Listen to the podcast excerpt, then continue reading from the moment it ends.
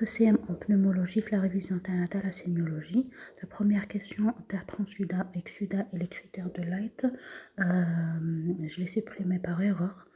Pour enlever le vote, j'ai enlevé le QCM. L'essentiel, c'est un QCM qui parlait des critères de Light. Donc, pour savoir est-ce que euh, on a dit باش نعرفوا اسكو سي ترانسودا او اكسودا على حسب لي بروتين بلورال لو راسيو بيناتهم مع لي بروتين بلازماتيك اذا كان انفيريور راكو vous avez remarqué في ترانسودا tout est inférieur في الاكسودا tout est supérieur donc 0,5 0,6 200 donc تحكموهم هكذا 0,5 0,6 200 donc par rapport au protéine pleurale au protéine plasmatique LDH pleural LDH plasmatique ou le 200 unités هذاك c'est l'LDH pleural donc هنايا on a parlé de ça كاين une question qui m'a été posée قالوا لي سي علاش سي كوا l'intérêt تاع ترانسودا اكسود عندي ان ليكيد في في البومون كي نحي لو ليكيد هذاك جو سولاج لو مالاد et en même temps euh, je dois savoir l'étiologie وعلاش il a eu un liquide au niveau de la plèvre تاعو donc كي نعرف كي نكون عندي ترانسودا ولا اكسودا Ça va m'orienter l'étiologie. Donc, c'est une augmentation de la quantité d'eau dans un espace extravasculaire. C'est la plèvre. On distingue un œdème d'origine hémodynamique c'est-à-dire c'est la circulation qui pose problème. Par exemple, c'est les atteintes dans le foie, dans le rein, les, euh, les insuffisances cardiaques.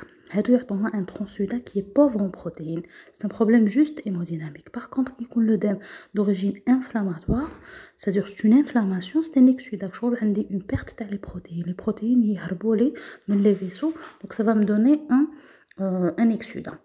Voilà, c'est la première question. La deuxième question, ça concernait les râles crépitants.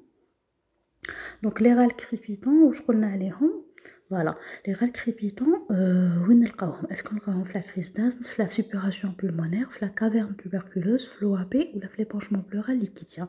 Crise d'asthme d'emblée, voilà, parce que fait des sibilants. Épanchement pleural fait un souffle euh, pleural. Euh, la caverne tuberculeuse fait un souffle, un souffle caverneux ou là un souffle cavitaire. Donc, les entre suppuration pulmonaire et OAP.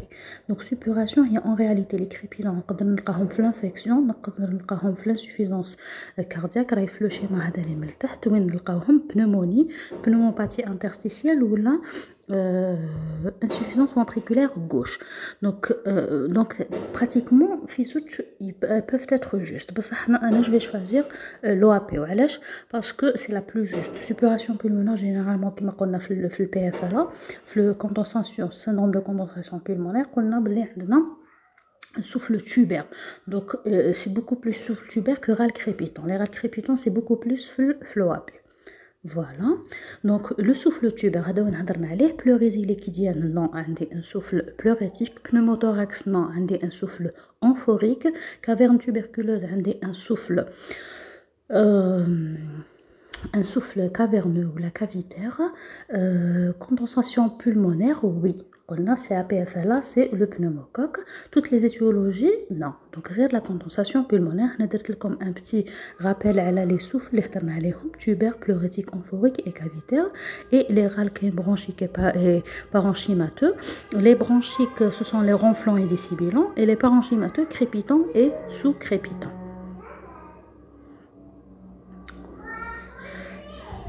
Donc, à côté.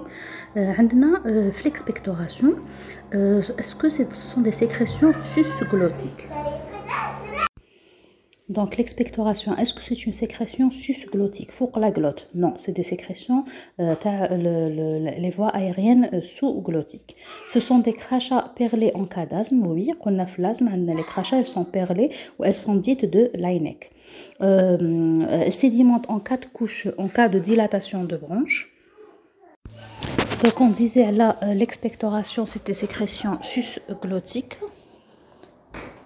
Euh, non, ce sont des sécrétions avec des crachats perlés en cas d'asthme, oui, ou euh, de l'AINEC. Voilà, c'est comme la définition. Donc, euh, à perlé de l'AINEC. Elle se sédimente en quatre couches en cas de dilatation de branche. Oui, cette bronchorée, liée en quatre couches, elle est mucopurulente. Elle est caractéristique de la dilatation de branche et des bronchites chroniques. Donc, elle est aussi, elle est juste. Fétide en cas d'infection à pneumocoque, oui, parce que s'il y a du pu. Automatiquement déglutie. Euh, d'où l'intérêt euh, du tubage gastrique chez certains patients aussi elle est juste. Donc, les réponses sont justes sauf la première. Voilà en ce qui concerne la séance d'Alioma. Et comme des questions, vous me les posez les commentaires. Bon courage.